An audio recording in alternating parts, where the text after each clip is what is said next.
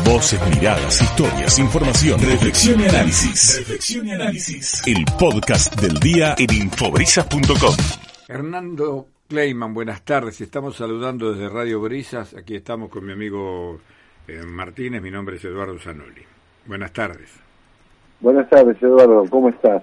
Bien, Gusto bien, de saludarte. bien. El gusto es mío y le agradezco mucho a nuestro común amigo este, Andrés que me ha permitido establecer esta comunicación, cosa que agradezco. Gran amigo, gran. Sí, sí, indudablemente, sí. Bueno, él me dijo que mm, estás muy ligado a la información relacionada con este tema y que además eh, has, has vivido durante mucho tiempo, o un- tiempo bastante importante, en Rusia, ¿verdad? Sí, correcto. Eh, sí, efectivamente tengo una larga historia eh, con Rusia y por supuesto este, sigo muy de cerca todo lo que ocurre en aquel país. Pero ¿qué, qué, qué- cuál es tu óptica sobre esta realidad que eh, estamos viviendo y que indudablemente en algunos lugares produce cierto escosor, ¿no? Todo lo que allí, eh, o desde allí viene, ¿no? Mira, Eduardo, acá hay un tema que es el siguiente. En realidad hay que descular, vaya el, término, el verdadero sentido de esta de esta situación, esta eh, crisis. Porque si nos quedamos simplemente en el tema de las relaciones entre España y Rusia, lo que estamos haciendo simplemente es eh, referirnos a una situación absolutamente local. Acá el problema básico, fundamental, es una vez más la economía. Eh, esto, Sí. Me río porque me acuerdo de, de aquel disco de la economía estúpido. Y en realidad eh, estamos discutiendo en Europa qué gas y qué eh, combustible va a consumir Europa. Entonces, eh, por empezar, Europa. En primer lugar, eh, hay que hay que destacar que la empresa rusa, el monopolio ruso de gas, Gazprom, le provee a Europa casi el más del 40% de su energía. Y que por otra parte, los, eh, la- los productores norteamericanos de, de gas, de esquisto, de- del famoso shale, eh, están eh, sobrepasando la capacidad de, de venta en otros lados y obviamente quieren aparecer en Europa. El tema es que el gas, el esquisto, el gas, el, el gas licuado que, que ofrece Estados Unidos es mucho más caro que el gas que viene por caño desde Rusia, mucho más caro. Claro, el gasoducto, lógico, sí, sí, sí. Claro, entonces, sí, obviamente, algo que nosotros tendríamos que empezar a hacer.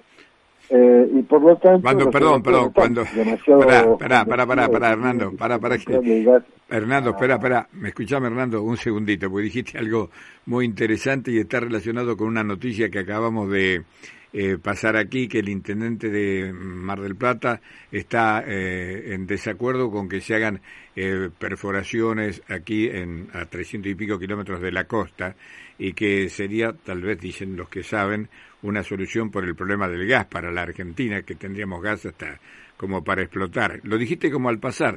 Te pregunto, vos que sos conocedor del tema, dame tu opinión.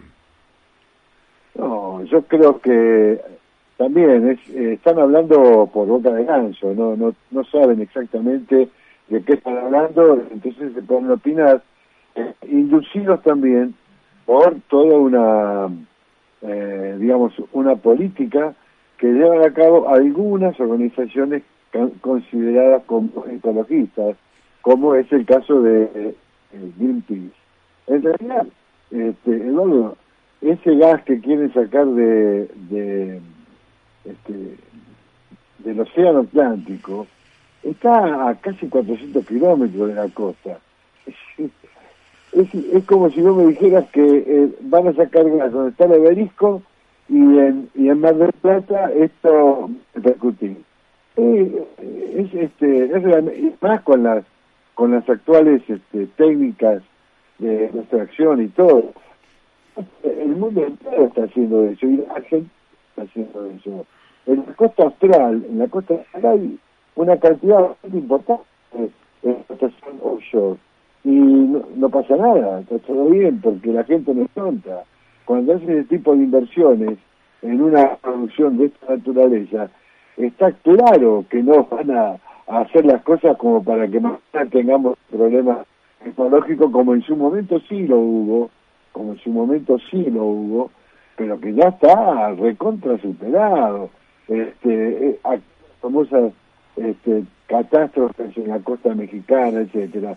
Eso quedó, digamos, en un, eh, en un archivo y no, no tiene ninguna ninguna relación con la con la realidad. Así que a mí me parece que en principio este, ayornarse y ponerse a leer realmente eh, material sobre cómo, cómo es la historia con, con estas este, acciones offshore.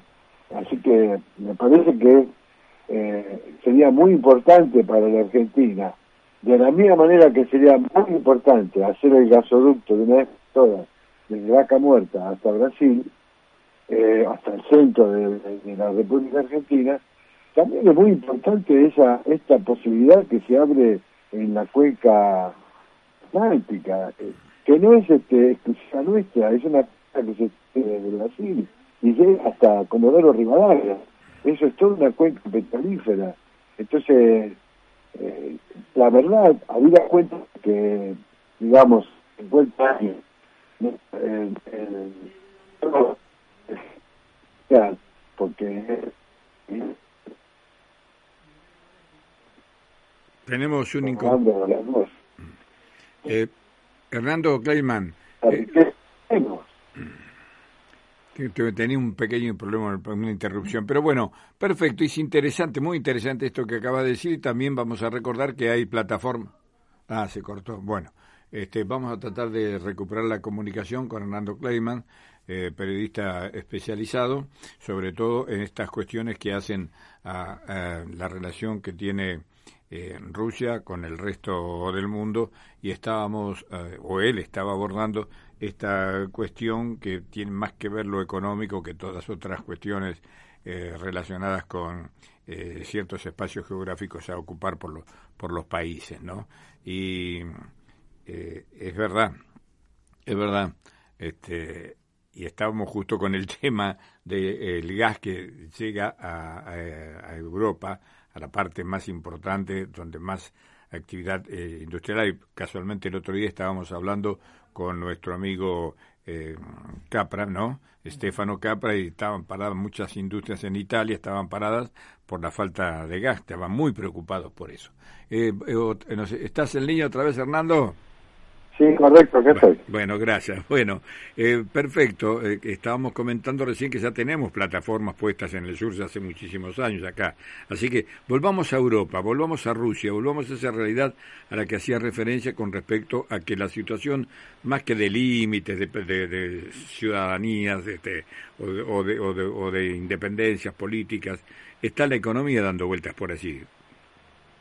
Obvio, obvio. E, este es el primer punto. Por eso que los países europeos no pueden ponerse demasiado de acuerdo en la OTAN y con Estados Unidos, eh, e inclusive entre los países de Europa continental y Gran Bretaña, por eh, la actitud a tomar, digamos, en esta eh, pseudo-crisis fronteriza. ¿Por qué? Y porque Alemania necesita el gas ruso y Francia también lo necesita. Por eso fue Macron a Rusia ahora. Fue el presidente fue a Rusia a decir que por favor bajemos, bajemos el, tono y desarrollemos las cuestiones económicas. ¿Por qué? Y porque Alemania, Francia, Italia, eh, los principales países europeos, eh, entonces no quieren tener problemas de, ninguna Bueno, de hecho, hoy estuvo de defensa estuvo en, en, Rusia hablando con su colega ruso. Eh, digo, y esto es sintomático porque hace 20 años que el, ministro de Defensa inglés no hablaba con el ministro de Defensa ruso. 20 años. ¿Por qué fue ahora? Porque están interesados en poner paños fríos. Los europeos no quieren tener problemas de abastecimiento, y más para el invierno cuando tienen muchos problemas de, digamos, de falta de calor. Así que el, el problema central es ese, y por eso que no están de acuerdo.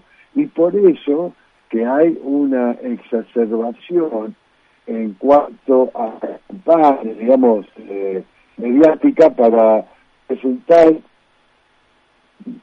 una, una pseudo agresión rusa a Ucrania. Es decir, yo quiero decirte algo, Eduardo. Rusia nunca va a atacar Ucrania, nunca. Es como si vos me dijeras que Argentina va a atacar a Santiago del Estero. Es, lo mismo. Son eh, Ucrania eh, ha sido siempre una parte del Imperio Ruso o de, o de la Unión Soviética. Ucrania ha sido una de las fundadoras de, Rusia y por lo tanto ni siquiera existió Ucrania. Eh, si Ucrania existió un Estado independiente en 1918, después de la revolución de, de Rusia, antes de esto formaba parte del, imperio y antes de esto era una región fronteriza. La traducción de Ucrania en realidad es Ucraína, que significa en la frontera. Ucraína, en la frontera.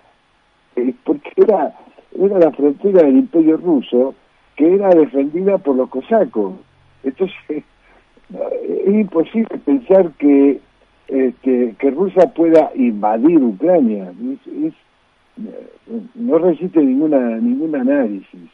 Eh, es, hay una hay una realmente hay una actitud este, de provocación para generar una situación delicada en la frontera con Rusia y poder expandir eh, la influencia de la OTAN a regiones que hasta ahora estaban este, fuera de influencia. Entonces, eh, la verdadera historia de este conflicto no pasa por un enfrentamiento entre Rusia y Ucrania, ni siquiera pasa por un enfrentamiento, eh, por una eh, ocupación, como algunas llaman, de Rusia en Ucrania Oriental. hay que conocer la historia. O sea, Ucrania Oriental siempre fue rusa. Eh, la aplastante mayoría de su población habla rusa y es ciudadana rusa. Hay casi 500.000 ciudadanos rusos en esas regiones. Entonces, hablar de una ocupación rusa, de nuevo, es, como hablar de una ocupación argentina en Santiago del Estero. es igual. Eh, bueno, eh, en, definitiva, así como corolario de este comentario que es realmente muy, muy interesante y mm, que se desasna, por lo menos a mí me ha desasnado de algunas cuestiones, ¿no? Eh, porque, por cierto, cada lugar tiene sus mm, propias historias, ¿no? Y no todos las conocemos, como no conocen las nuestras tampoco, ¿no?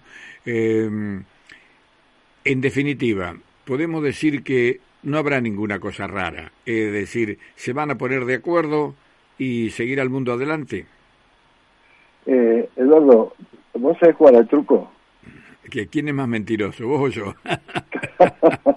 de esto se trata, de esto se trata. Ah, ah. El truco, antes que nada, es este, saber mentir.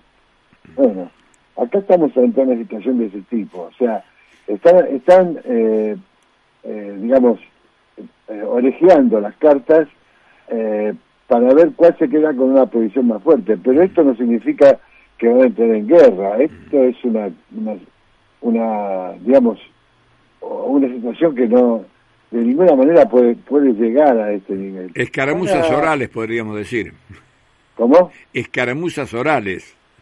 Sí, después este uno va a decir que que Rusia desescaló porque ellos se pusieron firmes, otros van a decir que los occidentales este, no tuvieron eh, fuerza para seguir con el conflicto, pero la realidad es que ninguno de los dos quiere la guerra, ninguno, Cada uno, cada uno hará. Los ucranianos.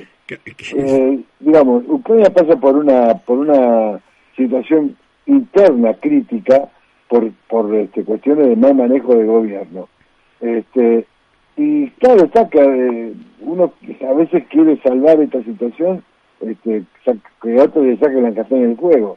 Pero este no es el caso ni de los eh, países occidentales ni de Rusia, esto seguro. Hernando, te agradezco mucho la deferencia de habernos atendido y de compartir esta tarde con nosotros, ¿eh? acá en Radio Brisas. Bueno, al contrario, gracias a ustedes. Un abrazo, gracias. Eduardo Kleiman, periodista especializado en esta parte del mundo que está en estas escaramuzas, como ha dicho.